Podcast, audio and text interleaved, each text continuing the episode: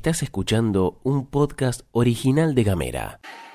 Hoy es jueves 9 de septiembre. Le mandamos feliz cumpleaños a Michael Bublé que nos escucha siempre. Y te contamos que acá en La Pastilla están pasando cosas. Alberto Fernández le propuso un arreglo climático al FMI. Tolwyn mete una obra muy importante. Te contamos qué onda con la Delta en Tierra del Fuego. Flor Vaso y Gastón Lodos te cuentan las noticias en 10 minutos O menos. desde Ushuaia y Río Grande. Para toda la Argentina. Esto es La Pastilla de Gamera. Arrancamos por el corazón de la isla y te vamos a compartir una buena. En un acto encabezado por el gobernador Melella y el intendente Harrington, se firmó la contratación de obra para la pavimentación de la ruta provincial número 1, cabecera del lago Fañano, que une la ciudad de Tolwyn con la hostería Caiquén. En el acto, el gobernador afirmó que este es un sueño de muchos años que se hace realidad. No es solo para el turista que nos visita, sino también para los fueguinos y los tolwinenses. Por su parte, el intendente de Tolwyn expresó su satisfacción por el anuncio y le tiró buena onda a la empresa que se va a ocupar del trabajo.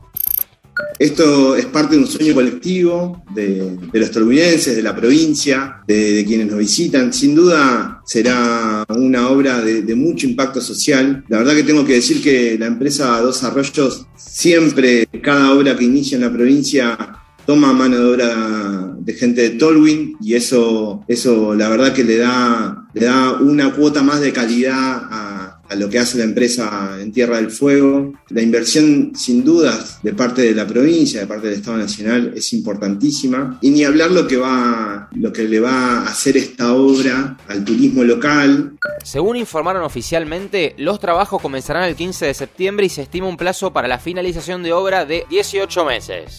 Retomamos un tema que te contamos días atrás, pero que sigue con repercusiones y tiene que ver con el decreto del presidente chileno Sebastián Piñera, que fue publicado el 27 de agosto y que fija para el país vecino los límites de su plataforma continental, avanzando sobre los límites establecidos previamente y en perjuicio de los intereses de Argentina. Quienes expresaron recientemente son las y los integrantes del bloque argentino en el Parlasur para expresar su rechazo a esta decisión y alzar la voz de manera contundente para defender la soberanía argentina. Los parlamentarios dejaron en claro que desde el lado argentino no existe voluntad de ceder en los derechos adquiridos respecto a la plataforma continental respaldados por el Tratado de Paz y Amistad de 1984, luego del conflicto del canal de Beagle, y que de no existir una resolución bilateral es probable que la situación sea llevada a un tribunal internacional.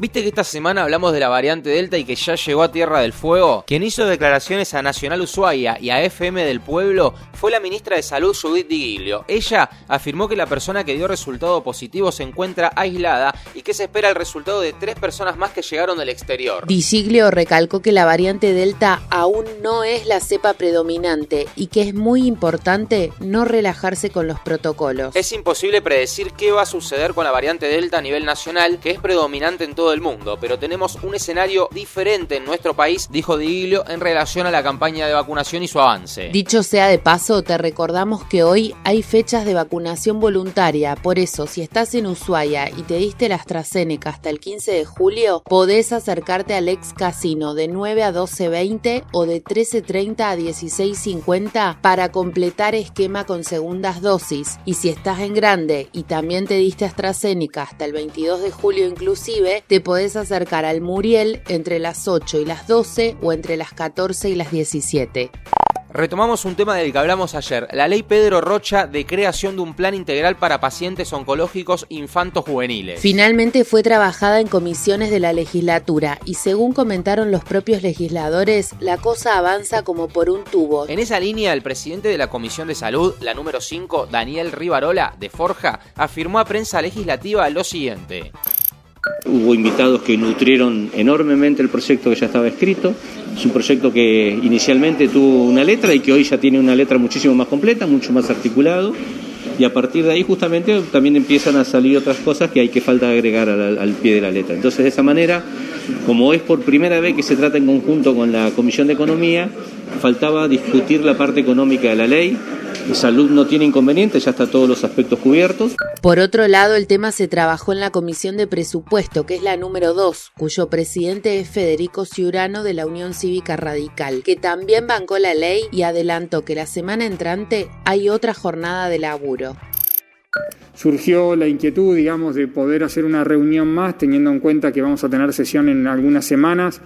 Entonces eso nos da tiempo que podamos hacer una reunión de comisión más, que la vamos a hacer el jueves que viene a las 2 de la tarde, para poder escuchar al área de economía de la provincia en cuanto a lo que tiene que ver el sostenimiento económico de este programa.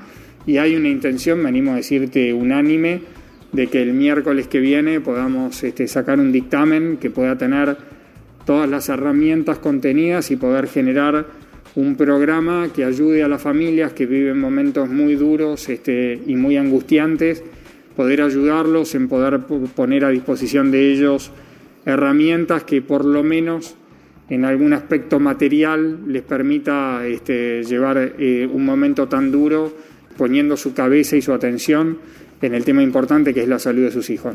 De esta forma, el jueves que viene a las 14 horas se citará la gente del Ministerio de Economía de la provincia y si todo sale bien, el proyecto de ley va a tener dictamen favorable en las comisiones y va a ser tratado en la sesión de septiembre y seguramente aprobado. Seguí nuestros contenidos en gamera.com.ar.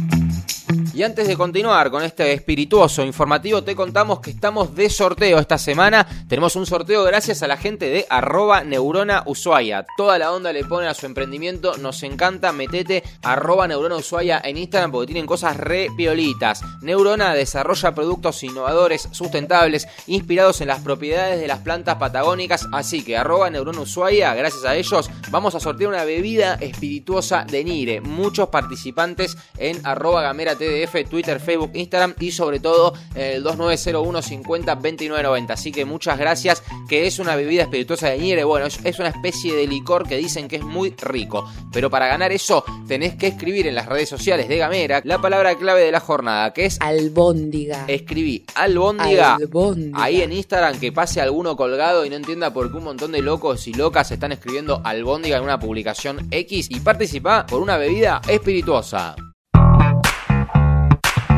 Nos metemos un ratito en el problemón climático porque según un informe de la ONU que se divulgó ayer, los desastres climáticos se multiplicaron por 5 en los últimos 50 años y causaron importantes daños. Fíjate este dato, según el informe, desde 1970 para acá ocurrieron más de 11.000 desastres atribuidos a fenómenos climáticos extremos y se calcula que causaron más de 2 millones de muertes y también, por supuesto, pérdidas materiales superiores a los 3.26 billones de dólares eso en mente, se llevó adelante una reunión de la Cumbre Latinoamericana sobre Cambio Climático, de la que forman parte el secretario general de las Naciones Unidas, Antonio Guterres, autoridades de organismos internacionales, el enviado especial para el clima de los Estados Unidos, John Kerry, y mandatarios de la región. El presidente de la República, Alberto Fernández, se calzó los botines y abrió la cumbre anunciando que Argentina adoptará medidas profundas para erradicar definitivamente la deforestación ilegal, tipificada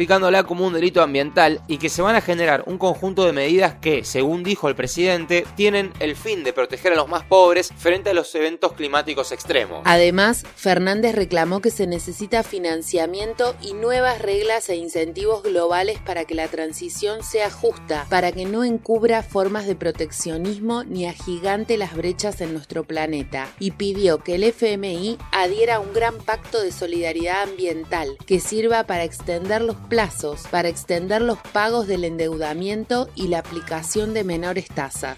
Y antes de irnos, la noticia que nos gusta dar. En esta oportunidad te contamos que el querido y bien ponderado choripán, y a veces muy criticado simbólicamente, fue considerado uno de los cinco mejores sándwiches del mundo de acuerdo al último ranking elaborado por la prestigiosa revista gastronómica Taste Atlas. Repito, porque por ahí pasó de largo. El chori, el choripán, fue considerado uno de los mejores cinco sándwiches del mundo, ¿eh? Del mundo. La revista Taste Atlas elaboró un listado con los 100 mejores alimentos de este tipo fíjate, quedamos quinto de 100. Infaltable en los asados, el conocido chori fue considerado como una comida de calle de la Argentina, consistente en un chorizo tipo salchicha, sazonado por una variedad de condimentos en un pan crujiente. Se me hace agua la boca. Indica además que se lo consume sobre la marcha, ya que por lo general se venden en puestos callejeros en toda Latinoamérica. Estás escuchando Gamera.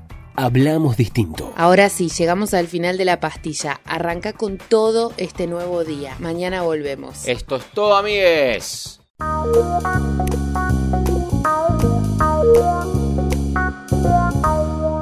Estás escuchando un podcast original de Gamera.